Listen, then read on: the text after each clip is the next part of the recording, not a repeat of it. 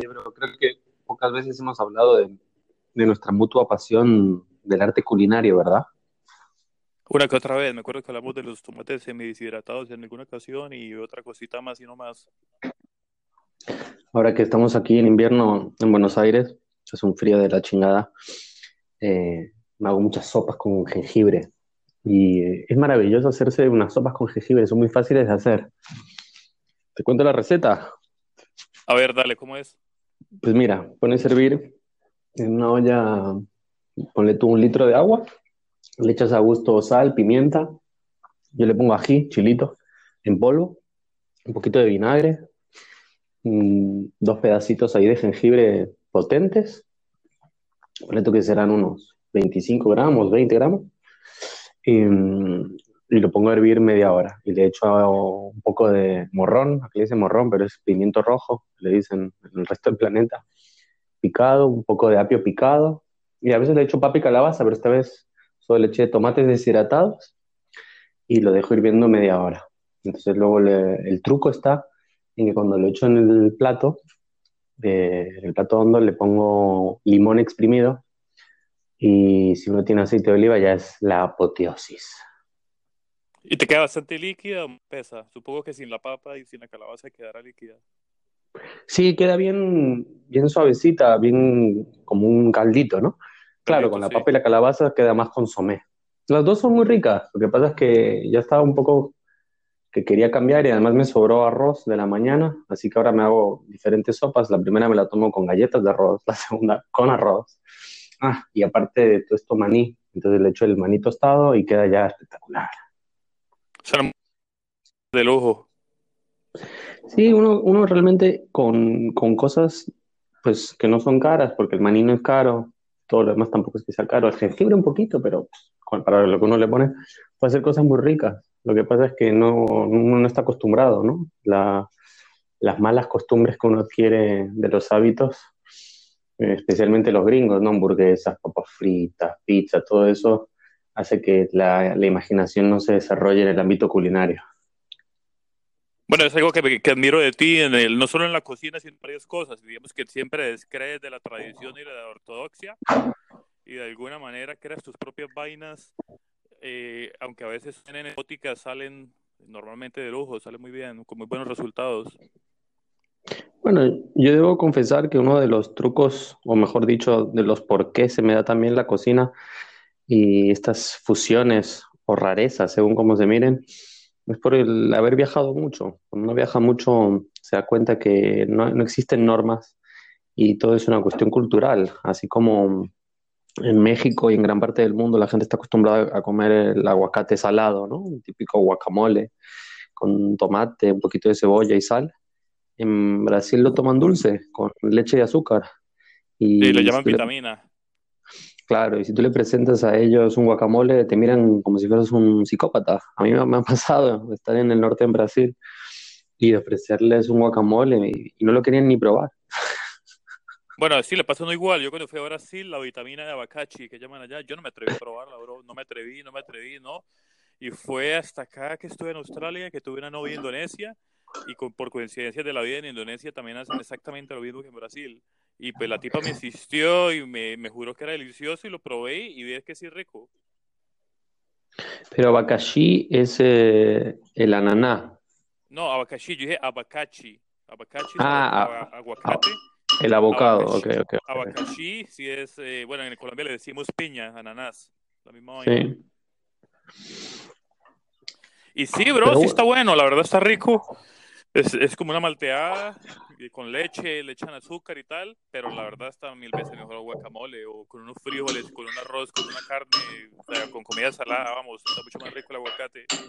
Bueno, a mí me gustan los dos realmente, pero sí, lo prefiero salado, pero me- no me disgusta dulce, por ejemplo, si te lo, si abres un aguacate al medio y te lo comes con miel, queda exquisito, bro. No, no sé, eso no me suena, bro, pero como siempre podría ser un descubrimiento culinario No. que no, que no he considerado. Espectacular queda, sí, sí, sí. La miel además es un elemento que se puede usar para todo. La miel es, eh, ¿cómo es que dicen? El néctar de los dioses, es algo increíble. Magia. magia de la naturaleza. Bueno, te voy a decir una que seguro vas a trinar. Mi amigo el, el, el veganazzi. Él mismo se define así. Yo le quiero mucho, pero bueno.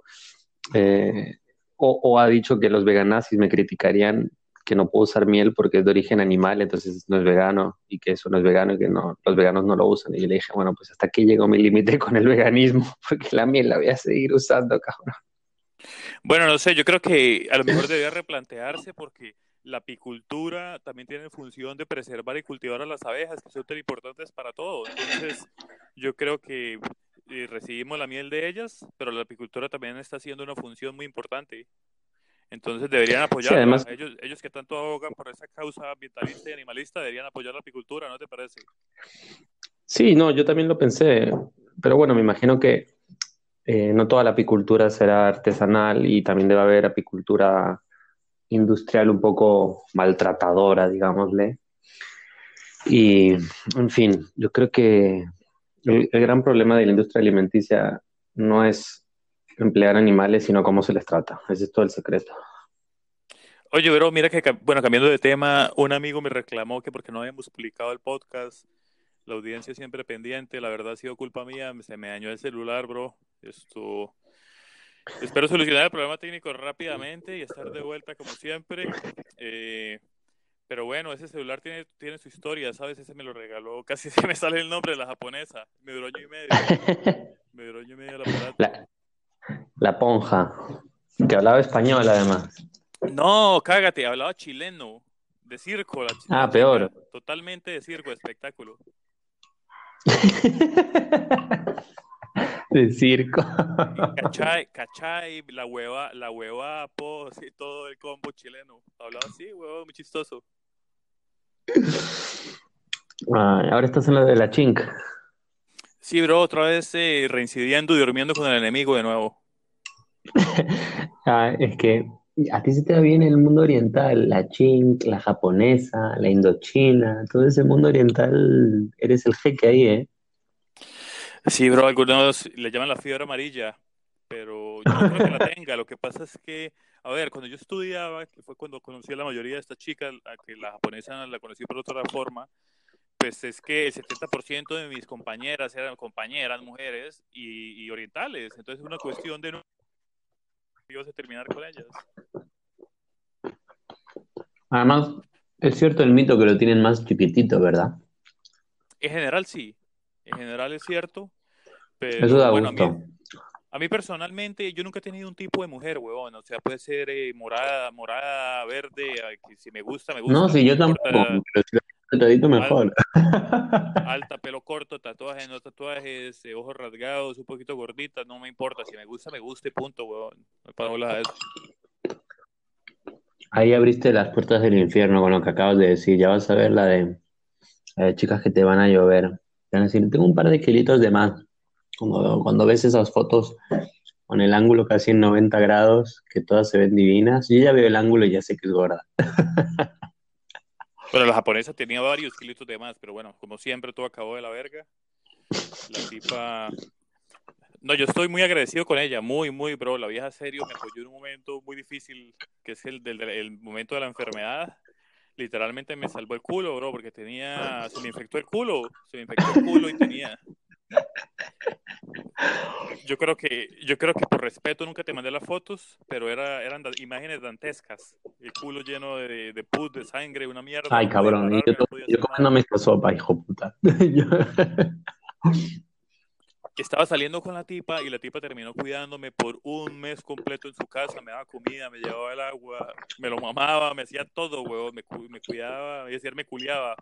Me cuidaba, huevón, eh, con una devoción que, que yo me sentí tan comprometido con la tipa que terminamos viviendo juntos por un momento y Y ahí la en irnos a vivir juntos eh, en otra casa y menos mal no pasó porque todo empezó a ir de la verga. Lo de siempre, bro, eh, la convivencia empieza a, a- a sacarle el hacha tanto de ella como la mía. Entonces fue a la verga, pero, pero bueno, la relación dejó un celular que se me dañó hace poco para, para grabar todos los podcasts hasta hoy. Y ahora estás usando un celular en mandarín que también te ha traído sus problemas. Sí, en realidad es un iPad, que no me, no me quiso prestar el celular, pero me prestó el iPad, supongo que tiene que ver con eso. Pero, pero bueno, vamos a ver qué pasa. Hay que solucionar el problema técnico. Al final, tantas vainas para comunicarse y de pronto uno se siente medio impotente cuando se le rompe una maquinita, ¿verdad? Sí, total. O sea, por más que tú y yo que queramos ser medio outsiders, es una payasada, porque estamos más metidos en la tecnología que quién sabe qué, todos. Todos estamos en el mismo bote. Sí, yo estuve hace un par de semanas, cinco días sin WhatsApp. Y, dije, bueno, pues me voy a sacar el WhatsApp porque de pronto te, sientes eh, aislado. Esa es la palabra. Se siente uno cojo, así de fácil. Más o menos, sí. Bro, mira que hace como tres, hace como tres días estuve con eh, tres días, tres amigas, tres, tres. Entonces las tipas empezaron a hablar de, de lo matapasiones que era escuchar que un tipo vivía con la familia y con la mamá y todo eso. Entonces, entonces yo les dije, bueno, pero yo, yo siempre metiendo ahí el mierdero. Pero bueno, a ustedes también les gusta eh, parte maternal y ser como la, como a muchas chicas les gusta ser como la madre del, del tipo y en ausencia de hijos, pues es lo que toca. Y toda, marica, todas me abrieron los ojos como si hubiera dicho algo sorprendente. Y yo como, Eso es porque estás en Australia, cabrón. Si hubieras estado en otro lugar, en Latinoamérica, te lo aceptan. Porque yo les dije, miren, hay muchos hombres que quieren tener una mamá sustituta. Hay muchos hombres que son así. Y porque hay muchas mujeres que les encanta esa mierda. Pero todas me abrieron los ojos como si estuviera diciendo algo disparatado. Ven, es que son, son mundos distintos, bro. En el, en el primer mundo, de hecho, la mujer no quiere eh, ni siquiera un compañero. Lo que quieren es que la cojan bien y la dejen en paz. Eso es lo que quieren, básicamente. Y yo creo que se está expandiendo en todo el planeta, es que ya no está bien expandido. Tienes razón, bro, la has clavado. La has clavado completamente, eso es lo que quieren. Son súper, súper independientes, súper aparte. Su mundo es su gato, su perro, su, su trabajo, Sí, son súper desapegadas, eso es verdad.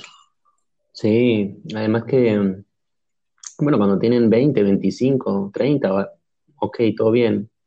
Pero después de los 40, uff, qué figura más triste ver a una tipa así, toda caída, con tres gatos. Ay, no, qué horror. ¿Cómo es que es eh, la bio que te salió en la, en la app de citas? Trabajo duro para darle la mejor vida de gata posible, la verdad, sí. Tal cual. Bro, salen cosas tan delirantes a veces en las apps que les saco screenshots porque si no la gente no me va a creer que van a pensar que me lo invento. Sí, es verdad, bro. Si, si esto lo metes en un guion es como que tipo tan exagerado, eh, cómo se le ocurre, eso ya está demasiado ficcionado. Es un misógino, sí. Sí, bueno, un, poquito, un poquito, un poquito, ¿no? Un poquito, ¿no será? Bueno, no, no te creas, soy equitativo, más bien misántropo. No es que los hombres me caigan mejor.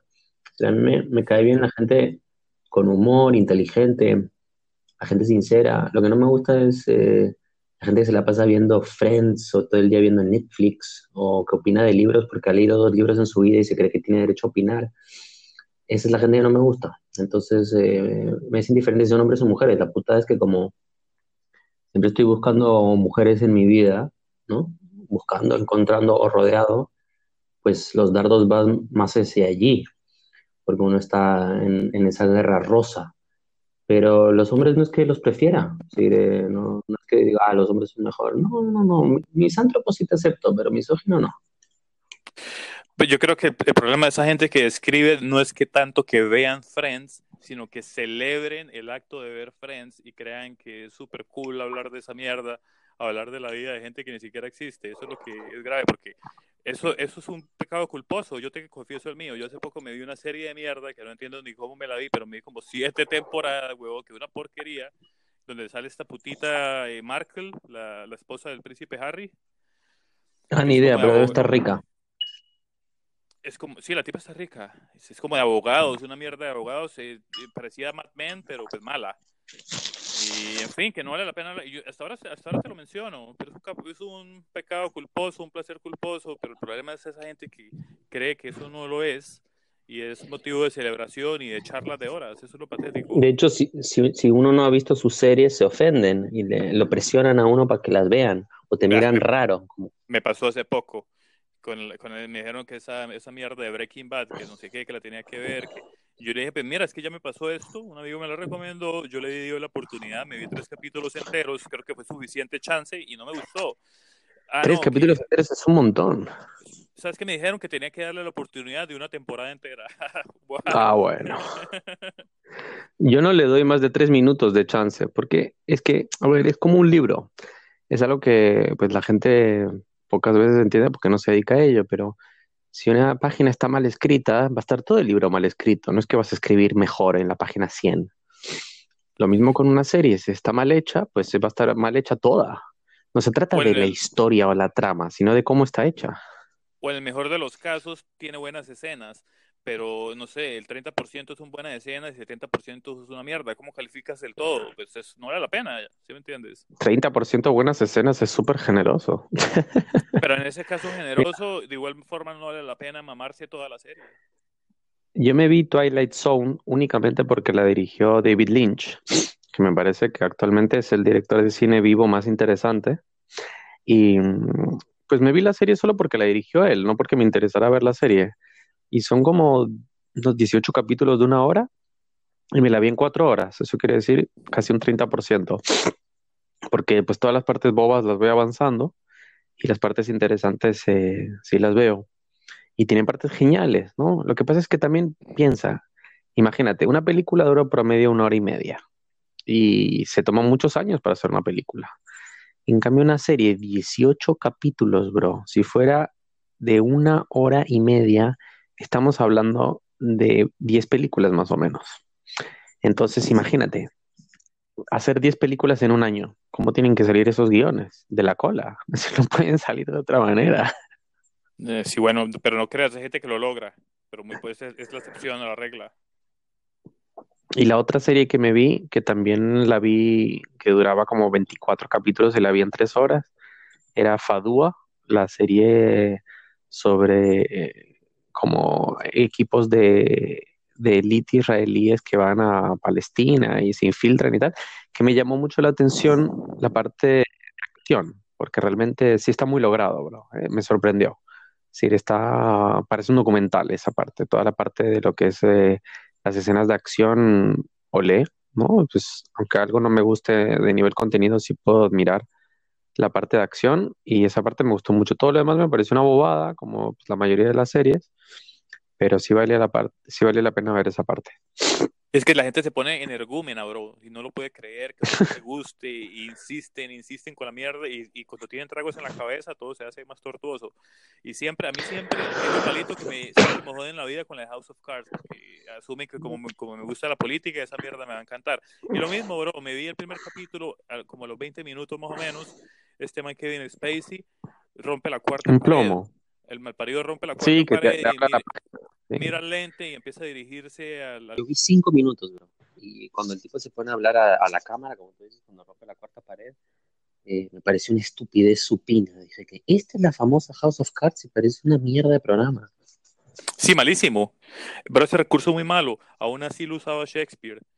Eh, cuando el, el, cero no ser y toda esa verga en el teatro hace muchos siglos, pero, pero es un recurso muy malo. O sea, me vale bueno, es algo... Shakespeare lo usaba, es una mierda de recurso. A mí me chocó mucho, de hecho, cuando he leído a Shakespeare, eso de cuando habla en off, ¿sabes? Como que habla fuera de foro y habla a un metro de distancia para como si se leyeran sus pensamientos y le habla a la nada, ¿no? Digámosle al público. Pero es un, es un recurso bastante malo, sí. A mí no, nunca me gustó. De hecho, este, esta es otra, otra de esas eh, vacas sagradas, ¿no? Pues Shakespeare tiene partes sensacionales y cosas muy buenas, pero también tiene unos tremendos plomos. Es como todo genio. Y parece que no se le pudiera criticar, pero pues estamos de acuerdo. Crear una obra de arte es muy difícil y la mayoría, la mayoría son meros intentos. Sí, con que uno ya tenga una obra maestra que trascienda, vale mucho la pena. Justamente ahora um, pillé un libro de Susan Sontag, que es una escritora americana que falleció en el 2004, que siempre me llamó la atención porque alguna vez leí algunas cosas de ella y me gustó mucho su estilo y pues no me falló. Y leí un pequeño ensayo sobre Elías Canetti, otro escritor eh, judío, búlgaro, sefaradí. Y muy interesante, bro, como habla de Canetti, la vida que tuvo, su devoción por los libros. Y, y al leerlo uno también se percata de eso, ¿no? Que no, no todo pueden ser obras maestras. Sacas una obra maestra y ya quedas consagrado. Entonces es como que se, te vuelves indiscutible. Eso pasa mucho con las vacas sagradas. Sí, además que luego está esa cosa de cómo, quién eres tú para criticar a, a semejante titán, ¿no? No eres nadie. Exacto. Entonces uno no, no, tiene derecho a criticar y si lo hace queda como un pedante. Bueno, por ejemplo, otro, a mí me encantan los cuentos de Chekhov y sus novelas cortas son fascinantes, pero sus obras de teatro me parecen un plomo total. Sin embargo, la gente lo conoce más por las obras de teatro que por la prosa. Y a mí me parecen un plomo, muy costumbristas. Y lo mismo pasa con Ibsen. Ibsen es otra vaca sagrada del teatro. Y es otro plomo total. Lo que pasa es que cuando ya, ya algo está consagrado y lleva 100 años consagrado, pareciera que nadie tiene derecho a criticarlo y lo siguen haciendo aunque sea un plomo. Yo conocí a un, a un judío francés, lo conocí en París hace, en el 2001, pero yo era un niño, tenía 19 años. Mira, y dije mi edad, qué bruto. Bueno, estoy como las nenas. En fin, que mm, conocí a este señor que tenía restaurantes en Miami y me contó que compraba botellas de 5 dólares, les quitaba los las stickers, les, le quitaba el plástico que cubría el corcho, le, quemaba el corcho, le ponía cera, decía que era vino de 200 años y lo vendía en 5 mil dólares. Y la gente le creía, como él era francés y la botella tenía, era sellada con cera. Y, y dice que no solo eran tan brutos los mafiosos cubanos que le compraban el vino, sino que de brutos que eran, le ponían hielo al vino, imagínate.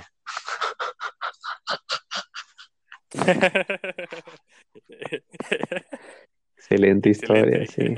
Pero con los vinos funciona tal cual. Yo mismo el año pasado estaba trabajando en un bar en las montañas, acá en Australia, y, y, lo mismo, o sea, siempre que me preguntaban por el vino, yo hablaba pura mierda. Yo los vinos no los había probado. Yo describía que no, eh, nueces, eh, alto en taninos. Tiene un sabor a madera, a chocolatado, con olivo. Nota chocolatada, todo eso. Es más, era peor. A veces me pedían, no sé, un cabernet y, y yo me equivocaba y no me daban. un merlot. Y bro, y les, les vendía les vendía un Merlot o les vendía un Shiraz y, y, no me decían nada. Nunca nadie me reclamó una mierda. sí. Cero. Sí, es realmente. Yo tuve una, una novia cuando era joven, muy joven, que estudió gastronomía. Y en ese estudio de gastronomía tenía un profesor que les dio una clase de sommelier. Y el tipo lo primero que les dijo que para ser un buen sommelier hay que ser un borracho. Entonces, yo creo que un poquito de sommelier, después de vivir unos cuantos años en España, aprendí. No es que yo sea un experto ni nada, pero sí he detectado más de una vez en ocasiones cuando un vino está picado. No es que esté ultra picado, ¿no? Pero, y me han dado la razón. Pocas ocasiones ha pasado, pero no es que cualquier vino lo pruebe y digo, oh, qué maravilla. yo, yo, no me dejo engañar por ese tipo de cosas, que si el vino costó 100 euros o 10 euros, eso me es indiferente. ¿Y qué quiere decir por vino picado? Que está claro, uno, uno, lo prueba y, y siente un, un, punto de amargor, ¿sabes? Sientes que ese vino está pasado, un poco avinagrado, está así que no, no, está, no está bueno, okay, se le pasó.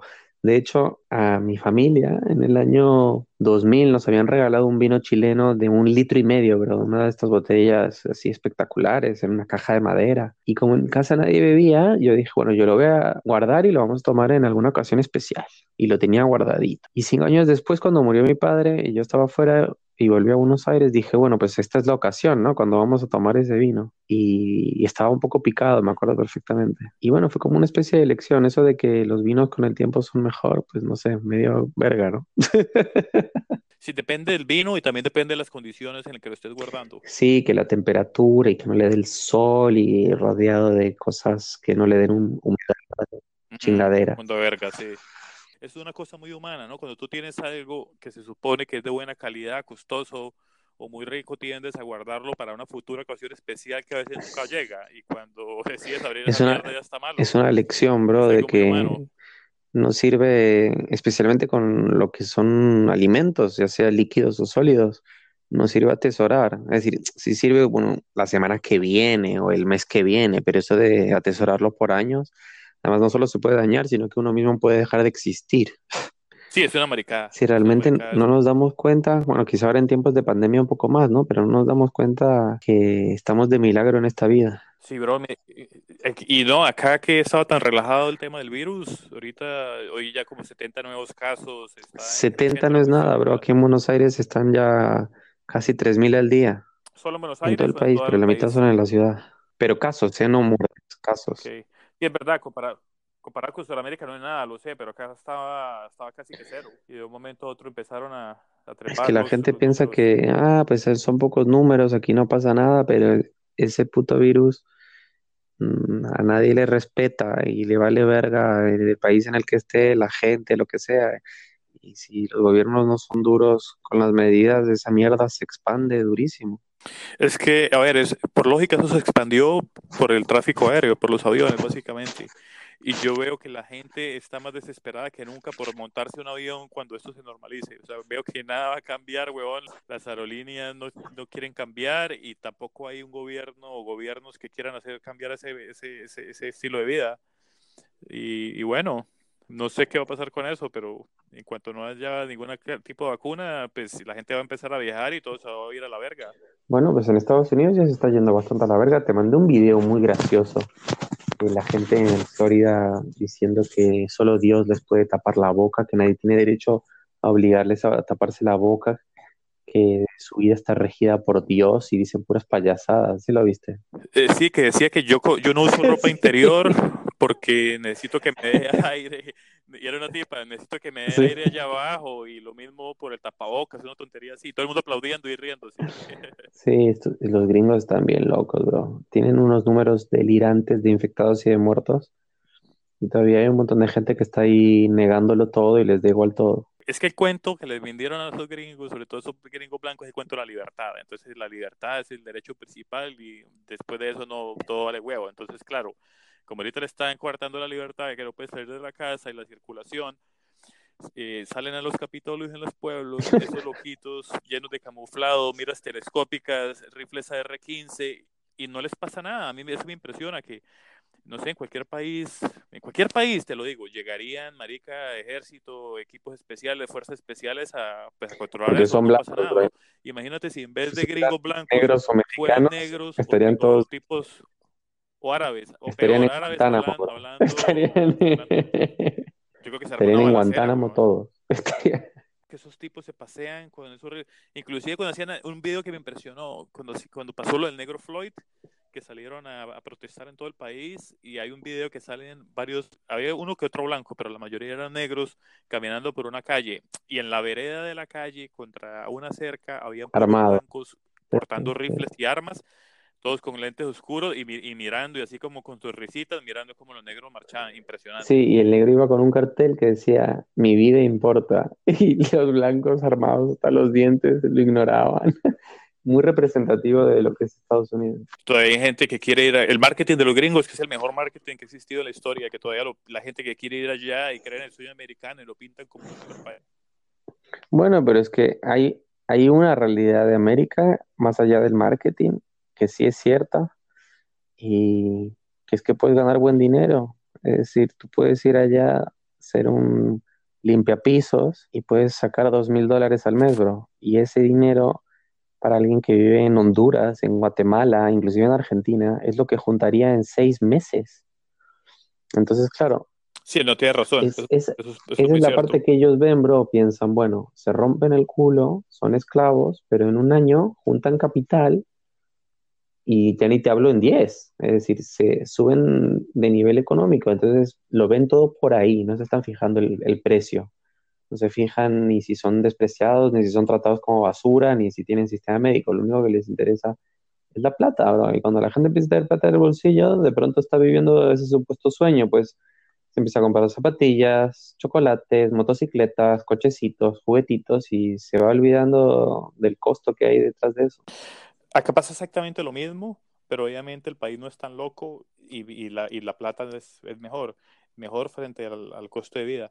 El fin de semana conocí a una chica, 25 años, colombiana, nada mal, no estaba nada mal, pero la tipa se creía, huevón, una ínfula de grandeza que yo no sé dónde la saca, porque primero no habla inglés, trabaja de domingo a domingo limpiando. Entonces, sí me entiende, pero se creía, no, que, no, que es que acá todo el mundo, todos ustedes me quieren culiar, decía así, eh, y es que yo estoy saliendo con un tipo de Dubai, no sé qué, y pues eso, o sea, se gana pinches una tipa del, del llano, huevón, allá el llano en Colombia, pues que se mueren de hambre. Pues claro, se gana, se gana 4 mil dólares al mes y se cree la verga. Pero, y se pues, come una sí, verga de entiendes. Dubai, bro, pues seguro tiene pasaje gratis a Dubai y quizás sea un poquito de prepaguito.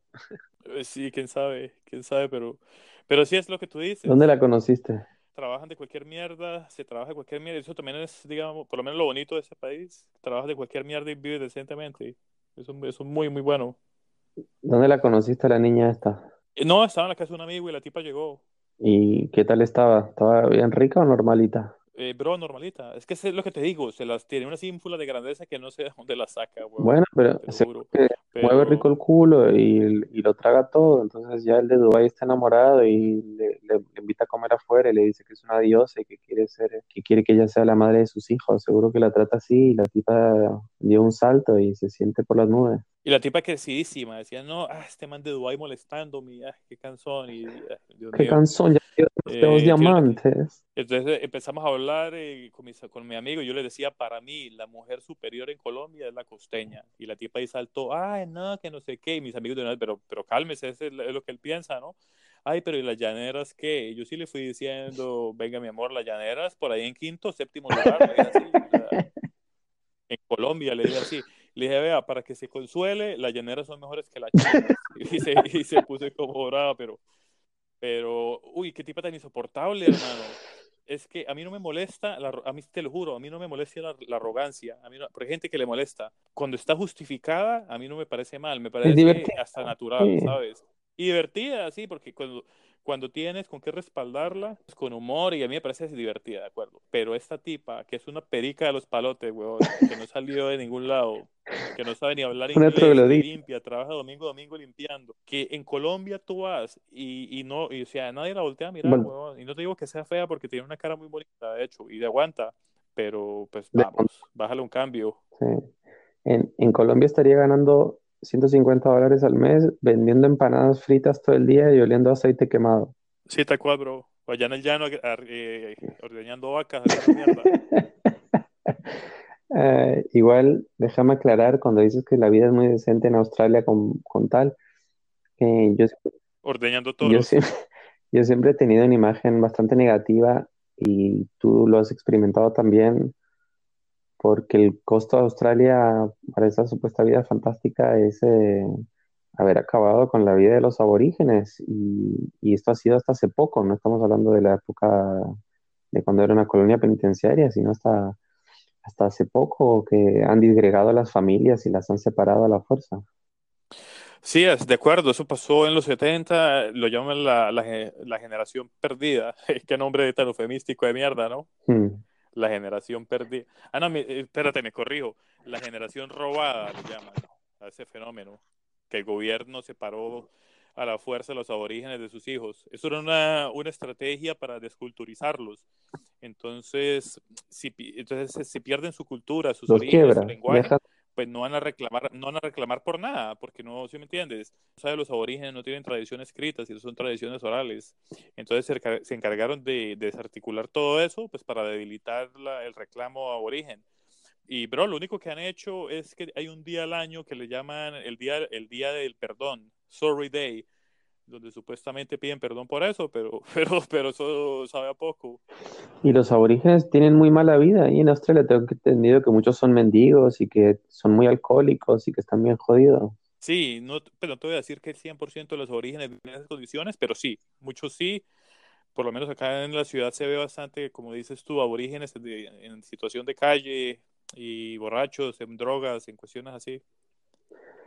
Pues bueno, yo, yo cuando me enteré de esas cosas, bueno, otra que me enteré y que de esto hay un video de animación en Vimeo muy bueno, de que en los últimos años, y ahora sí estamos hablando 2014, 15, 16, la, los barcos de inmigrantes que vienen de Medio Oriente, por ejemplo, o de Indonesia, o de Malasia con, con gente de Oriente, no los dejan... Los devuelven. entrar. No solo los devuelven, bro, los meten en una isla. Hay una isla que tiene ahí el gobierno, una isla medio perdida, no sé qué si hacían millas o algo así que de Australia. Son, tienen dos, tienen dos. La principal se llama Manus, Y- Isla Manus. Las han convertido en megacárceles. Bro, eh, o sea, sin eufemismo, son campos de concentración. Son lo que son las islas. Entonces, claro, cuando yo sé de esas cosas, de lo que hace el... Bueno, pues ningún gobierno es bueno, ¿no? Realmente, pero el paraíso de Australia no me parece tan paradisíaco, aunque, bueno, con ese criterio realmente uno casi, casi no podría estar en ningún lugar moderno. Decir, eso es lo que te iba a decir a continuación, pero, pero claro, la historia del país es negra. Y no solo es que es negra, el presente también en cuanto al trato de esa gente.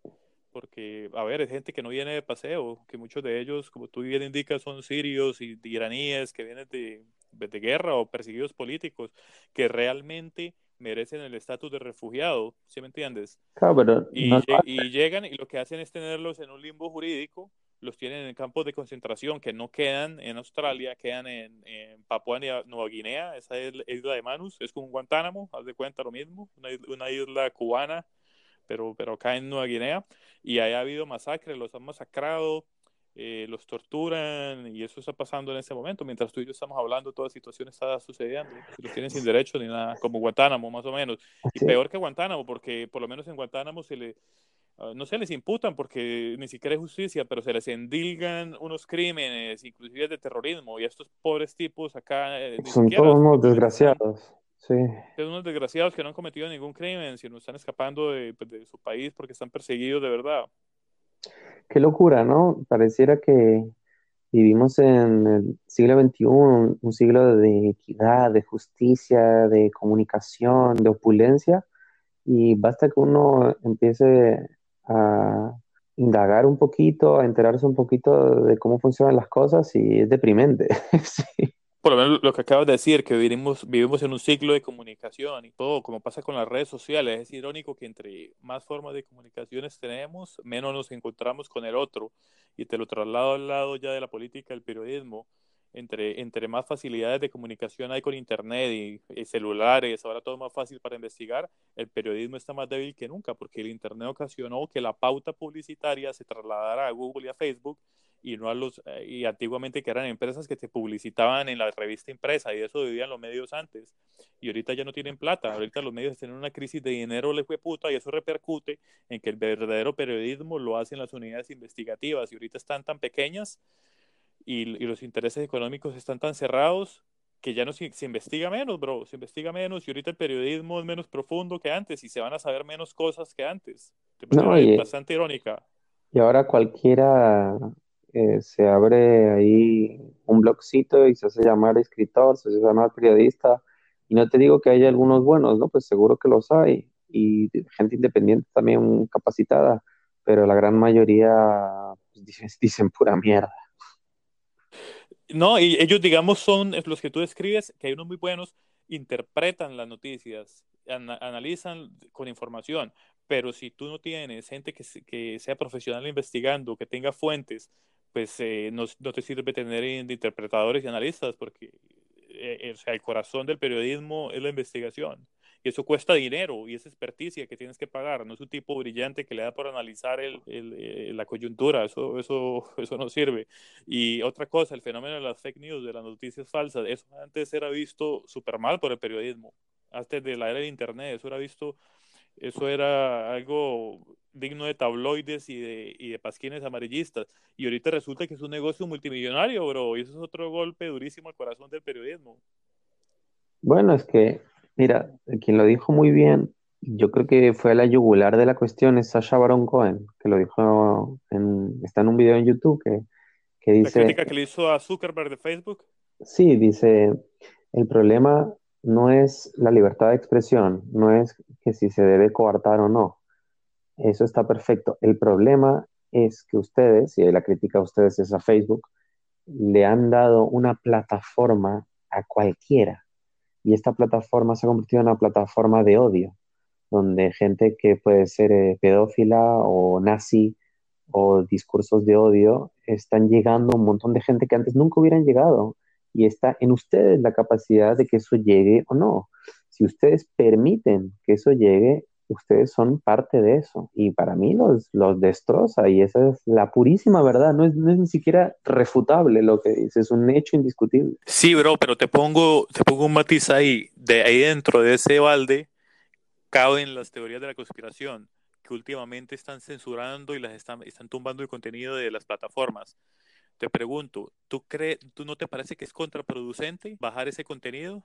Pues depende, bro. Yo creo que sí, se debe, debe bajar contenido que esté comprobado que sea falso y debería haber un espacio o aclaración, ¿no? Por ejemplo, ponle tú, eso estaría mejor. Por ejemplo, eh, ponle tú que hay un video que empieza a teorizar sobre si el COVID fue creado en laboratorio o es de la naturaleza, ¿ok? Ponle tú, que seguro hay miles. Bueno, en el momento en que algo no está comprobado, simplemente deberían aclarar eh, el contenido aquí está a su merced. Pero bueno, ese tipo de cosas conspiranoides o teóricas se pueden solucionar. Ahora, cuando tú estás haciendo un discurso de, de un pedófilo que quiere violar niños de tres años, eso no tiene discusión, brother.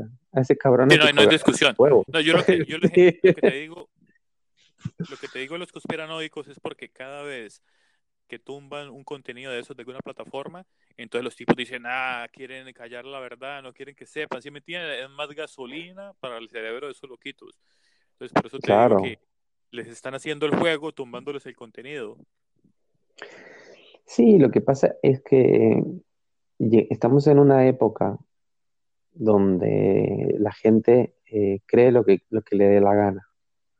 Si tú le puedes presentar razonamientos, le puedes presentar argumentos, le puedes presentar pruebas.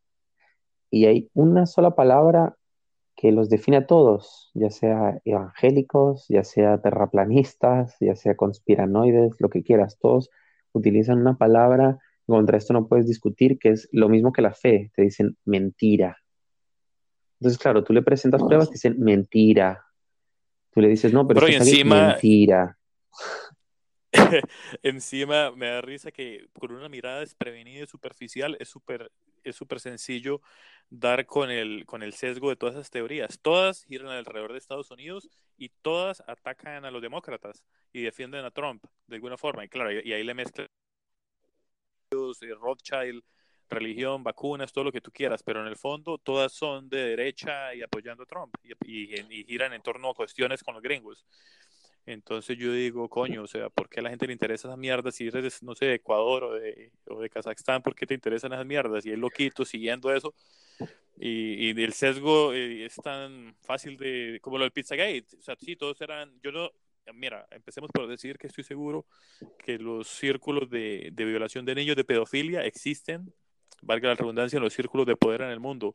Pero si tú lees los del Pizzagate, es como que los demócratas son los únicos que, hacían eso. Entonces, es. es eh, y encima salió eh, a puertas de la votación de, las elecciones contra Hillary, que Trump gana. Claro, porque todos estos videos que parecen hechos por una persona en su computadora en su casa, si tú te empiezas a fijar, pues tienen un montaje, tienen mucho, mucho material tienen cierta animación, tienen cositas y realmente aunque cuesten dos pesos hacerlo, llevan mucho tiempo y eso al final alguien lo tiene que, tiene que subvencionar. ¿Tú te acuerdas cuando, seguro te acuerdas, cuando en Libia quemaron la embajada de Estados Unidos y mataron al embajador hace como 3, 4 años, una cosa así?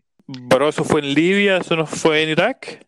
No, no, no, no, no, la de Irak fue, la de Irak fue hace menos.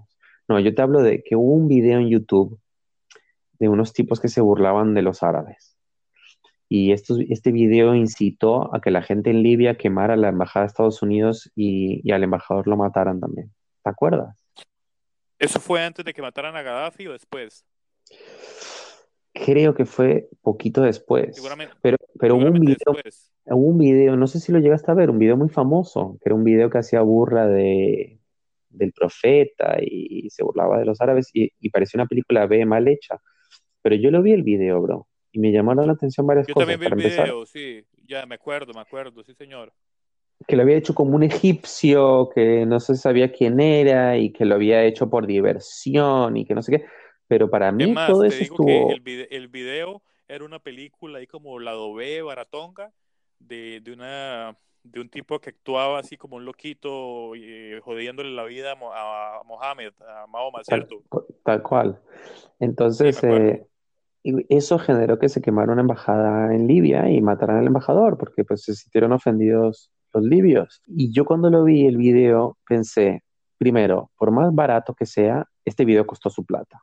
Porque claro, uno dice, ay, qué barato, pero 15, 20 mil dólares costó, bro. Pues había un montón de extras, había vestuario, Había aunque eran sí. todos, aunque eran todos escenarios casi todos de computadora, pues había ciertas cositas, como una especie de chocitas y campañas y tal.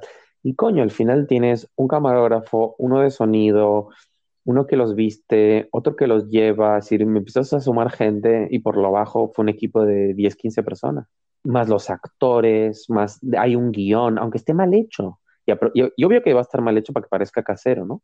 Pero todo eso estuvo pensado y alguien lo financió y eso tuvo un motivo y un porqué. Entonces, al final, todas estas cuestiones, cuando la gente está viendo un video, siempre se, han convertido en la nueva arma de manipulación perfecta para que la gente reaccione y se la manipule, bro. Y así, se, así está funcionando la política a gran escala hoy.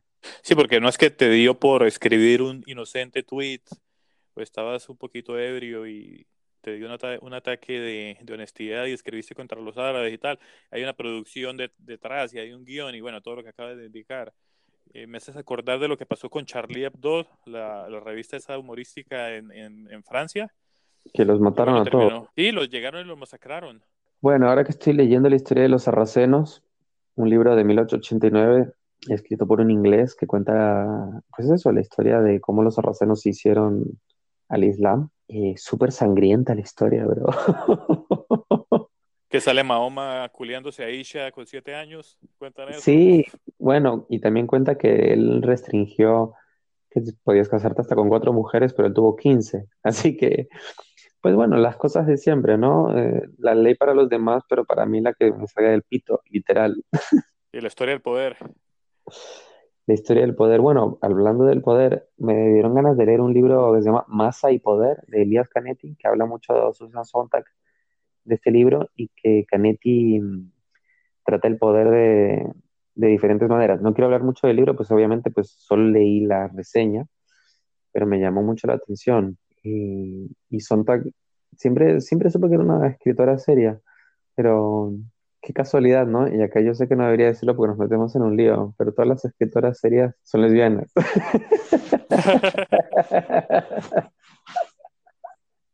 Bro, la otra que se me ocurre es Ayn Rand, que también era bastante, no sé si lesbiana, pero bastante masculina, sí, sí era.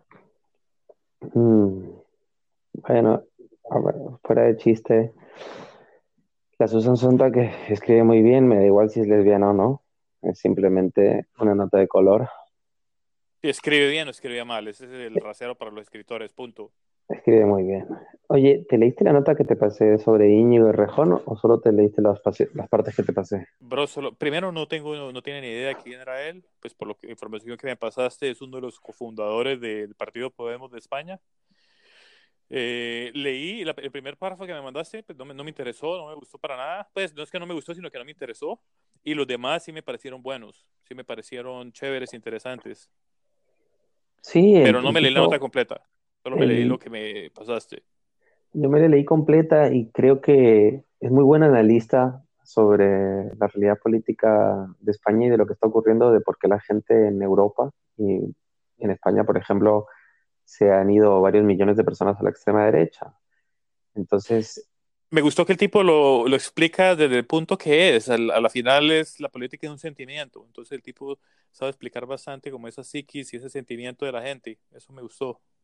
Sí, no, y, y también está bien que no demoniza a la gente de derecha o a la gente de izquierda. Dice, no, pues esta gente, esta gente al final quiere que alguien la proteja, quiere sentirse parte de algo, y eso está bien, no es que esté mal, el problema es la respuesta que le da la derecha. y yo creo que el, el problema que tiene la izquierda justamente es que no ha sabido, no ha sabido adaptarse lo suficientemente bien y por eso su adaptación ha sido tomar a, a las minorías, ¿no? A LGTBI, el feminismo, y que están muy bien esas banderas, pero al, convertirse en estandartes de esa bandera han perdido el resto del grueso, que realmente es el grueso, y, ha, Exacto, y han, perdido, son bro, han perdido, y han perdido, bro, son, han minori- si perdido. son minorías, estás polarizando con la mayoría, entonces no, no suena como una estrategia que te vaya a dar muy buenos réditos políticos. Bueno, pero mira, este Íñigo tiene apenas 36 años, bro, y, y ya fundó su propio partido porque él se abrió de Podemos. Él es un, es un tipo serio, no es ningún lameculos. Y empezó a haber mucha divergencia con Iglesias, que se empezó a creer un, un pequeño Stalin. Bueno, tú le detestas a él, ¿no? Aquí en la iglesia Y- sí. Sí, y, y se abrió y abrió su propio partido y, y sigue siendo política, sigue siendo diputado del Congreso y es un tipo muy lúcido. No, eso me pareció admirable, que con 35 años, mira, y la forma en que habla y eso me gustó. Sí, lo que pasa es que, bueno, una cosa es eh, cuando uno tiene poco poder, dice y hace ciertas cosas y cuando ya tienes más poder, eres otra cosa. El ejemplo Hablando perfecto es el de. Iglesia. Sí, eh, realmente la cagó durísimo, aunque la mayoría de nuestros oyentes no creo que les importe mucho, pues ni viven en España, pero para los que sí viven en España, se cagó la vida, o mejor dicho, la fuerza política habiéndose comprado esa casa tan cara. Sí, bueno, no sé si, eh, entonces sí ese fue el punto de inflexión. Bueno, para mí el, el punto de inflexión fue de- desde el principio con Chávez y Venezuela. Pero seguramente para la mayoría de la opinión pública española sí es el que tú indicas, de la casa esa. Sí, porque pues una casa de 800 mil euros o 600 mil, entre 600 mil y 800 mil, pero aún así 600 mil euros no es de clase media, es clase media altita tirando alta. Pero claro, él dice que la compró con su mujer y que la compraron con una hipoteca, pero ¿a quién le cuenta el cuento? Es decir, mira, los números son fáciles, eran 5 millones de votantes y ahora son 3 millones, le costó a más de dos votantes el euro de cada, de cada euro de su casa. No, y cuando antes te vendiste como un humilde académico toda la vida, entonces bueno, sales con eso, es difícil de justificar. Claro, además que a quién representas, ¿no? Pues no, no estás representando a la gente que tiene ese chalet. Ese- la gente que tiene ese chalet vota a la derecha y quedó como un farsante. A ver, siempre lo fue, bro. Yo me di cuenta antes, antes que todos. Bueno, tú Sí. tienes bastante buen, tú tienes bastante buen ojo político. Ahí debo, debo decir que yo me acuerdo bien que yo estaba en Nueva York cuando fueron las, las primeras elecciones de Trump y nadie creía que iba a ganar ese cabrón. Ni yo creía que iba a ganar y allí en Nueva York menos, nadie creía que iba a ganar. Y tú antes, mucho antes de que tuviera un porcentaje fuerte, tú decías que iba a ganar y estabas seguro de que iba a ganar. Eres la única persona que yo conocía que estaba seguro que iba a ganar. Yo también era la única persona que conocía, bro, porque yo lo empecé a decir antes de que el tipo gana, ganara la- las, las, las primarias, Las encuestas, sí. republicanas. Sí, Antes de que fuera el candidato único republicano, y el tipo era un chiste, no pasaba de ser un chiste en todos los periódicos y en la opinión pública, sí. no, y tú lo viste clarísimo. Y ahora también muy probablemente vuelva a ganar, ¿no crees? Sí, va a ganar, es que va a ganar, bro. Va a ganar. Ya, ya son ahorita, creo que novie- septiembre, noviembre. Noviembre, Eh, no noviembre. falta, sí, no, pa- no falta nada, no falta nada y va a ganar seguro. Va a ganar seguro por, por eh, mucho- muchas razones. Y una de las principales es que no tiene oponente. Sí, el Biden es una especie de, de mayordomo bonito, ¿no? Esa es la pinta que da. Sí, no, es un cero a la izquierda. Una nulidad. sí, seguro. Y, un- y un político serio como Sanders en Estados Unidos se han encargado de hacerlo, por lo menos a escala, ¿no? Como si fuera un viejo plomo, una especie de viejo plomo que a la gente no le interesa. No, más que viejo plomo se encargaron de satanizarlo como el comunista, el antiamericano, el antipatriota. Sí, además que bueno, realmente si, si uno no está alineado con los, con los poderes fácticos, pues él mismo dijo que la universidad y el, el sistema de salud lo iba a pagar Wall Street, y estás cavando tu propia tumba al decir eso en Estados Unidos. Sí, seguro, seguramente. Esa es otra que te dije, que en una época estabas que estás un poco emocionado con el tema de que ese tipo pudiera ser el candidato demócrata y yo te dije que, oye, no perdamos el tiempo hablando que ese tipo jamás va a llegar a ningún lado en Estados Unidos, en la Casa Blanca. Bueno, salió Excelente, segundo. excelente senador, excelente senador, eso sí, muy importante tener un tipo de esos en un senado. El equivalente de, de en Colombia sería Petro, ¿no? Sí, sí, sí, exactamente. Bueno, tú que conoces mucho mejor que yo, eh, me has dicho varias veces y quiero que lo explayes, pero ahí te hago la pregunta para la gente. Tenemos bastante público de Colombia. ¿Por qué crees que Petro fue tan buen alcalde para Bogotá, pero no sería un buen presidente para Colombia? Bueno, bro, ahí en la premisa hay algo que no estoy de acuerdo en la pregunta, y es que para mí Petro no fue buen alcalde para Bogotá. Ah, yo tenía entendido que sí lo había sido, según tú. Tenía entendido eso, entonces estoy confundido. No, bro, no, a mí no me pareció buen alcalde. ¿Y qué te parecía bueno de él? Mí me parece excelente lo que te decía, como Sanders, pero Sanders no tiene, no lo podemos comparar porque nunca ha sido, nunca ha ocupado un, un cargo ejecutivo, pero en el Senado es, es, es una estrella, Petro, es excelente. Eh, es, cumple una función fundamental en lo que es el pues, sistema de pesos y contrapesos y en el debate político. Los debates siempre pertinentes, unas investiga investigaciones de lujo. Eh, es el que realmente ejerce la posición con un puñado más de senadores, pero Petro le lleva más cancha. Entonces, en una, en una democracia es fundamental tener un Petro. Y es, es, el tipo, es el político más inteligente de Colombia. Frente al discurso, el tipo, sabe, el tipo habla de cosas modernas que ningún otro habla. El tipo te habla de revolución, de tercera revolución industrial. Te habla de cosas de, de última generación en política. Pero bueno, cuando le tocó la oportunidad de, de ejecutar, de ser alcalde de Bogotá, en mi opinión lo hizo bastante mal. Se le notó mucho el talante caudillista, salía de pelea con todo el mundo, también es cierto que la derecha le declaró la guerra, el procurador lo, lo, logró destituir por un tiempo, entonces todo se convirtió en un circo y a la larga le sirvió a eso, porque claro, o sea, perseguido, eh, eso hizo que se aglutinaran las masas en torno a su figura, pero, pero no, y muy improvisador, bro, un caudillo en toda regla, a mí no me gustó para nada, la cagó mucho. Y bueno, serán sus orígenes guerrilleros. Bueno, y obviamente en Colombia eso es lo que no le perdonan. Eh, él sacó 7 millones de votos, bro, la, en la última elección contra Duque. Eso es muchísimo. Pero, pero es que es muy jodido que el tipo gane, porque, porque es que es muy difícil satanizarlo con el tema de, ya sabes cómo va, en Argentina también usan la, la misma estrategia, de que nos va a volver como Venezuela, que que el castrochavismo, y encima este tipo fue guerrillero, y, en, y encima el tipo fue amigo de Chávez. Entonces la tiene, la tiene muy jodida, la tiene muy jodida en Colombia.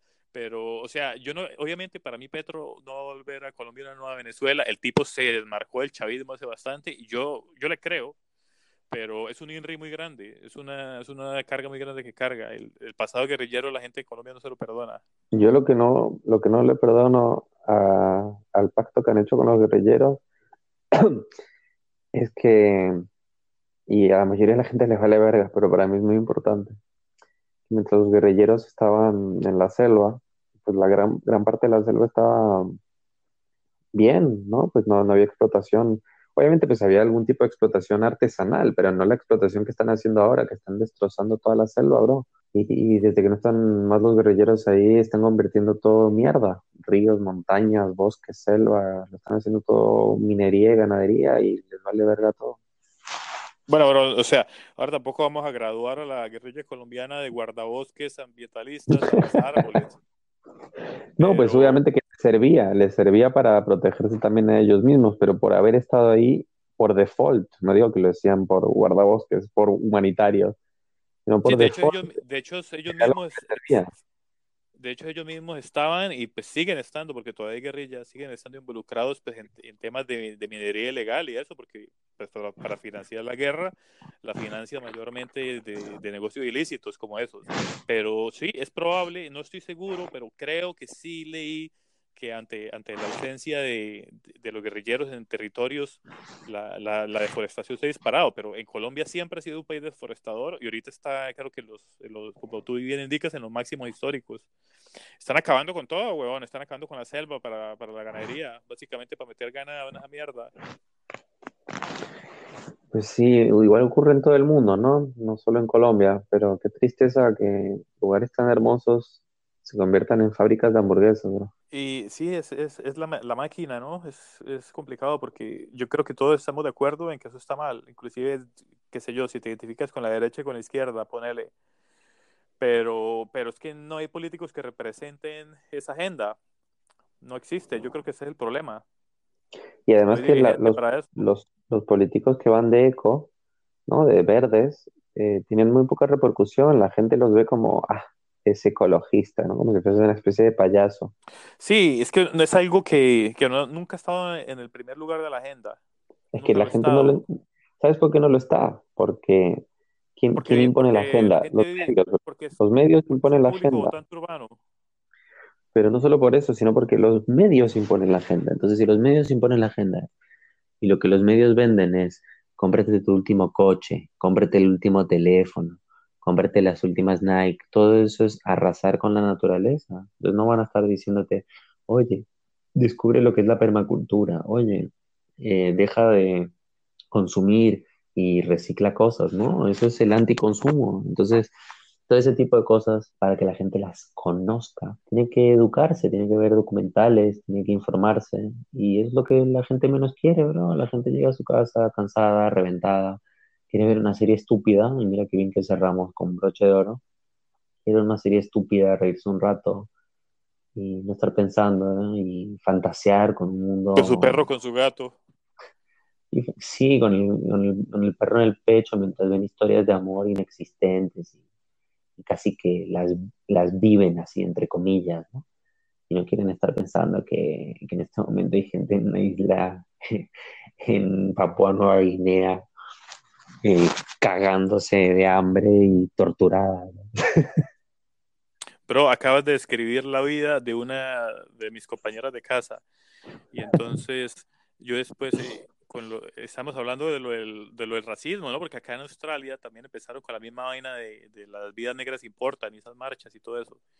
Y entonces llega, la tipa viene de, viene de Kirguistán, pero llegó acá a los 13 años, total es australiana. Pero pues no parece australiana, entonces empezamos a hablar del tema y la tipa me dijo, no, pues mira, a mí nunca me ha pasado nada, ningún incidente racista contra mí, o sea, y mejor dicho, el argumento de la tipa era que el racismo en Australia como ella nunca lo había visto ni lo había sufrido, no existía.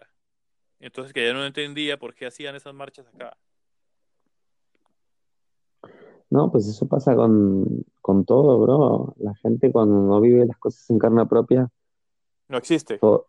claro, todo lo ajeno es, es ajeno, pertenece a otra esfera, no, no, le pasa a uno y no se identifica. Bueno, lo mismo nos pasa a nosotros, ¿no? Como tú dices, los medios son los que impulsan todo. Entonces, por ejemplo, cuando pasó ese tema de Francia, de Charlie Hebdo, que mataron a esos caricaturistas, me acuerdo que se puso de moda poner la bandera francesa en, en degradé y poner en el fondo tu foto de perfil y entonces todo el mundo ponía eso.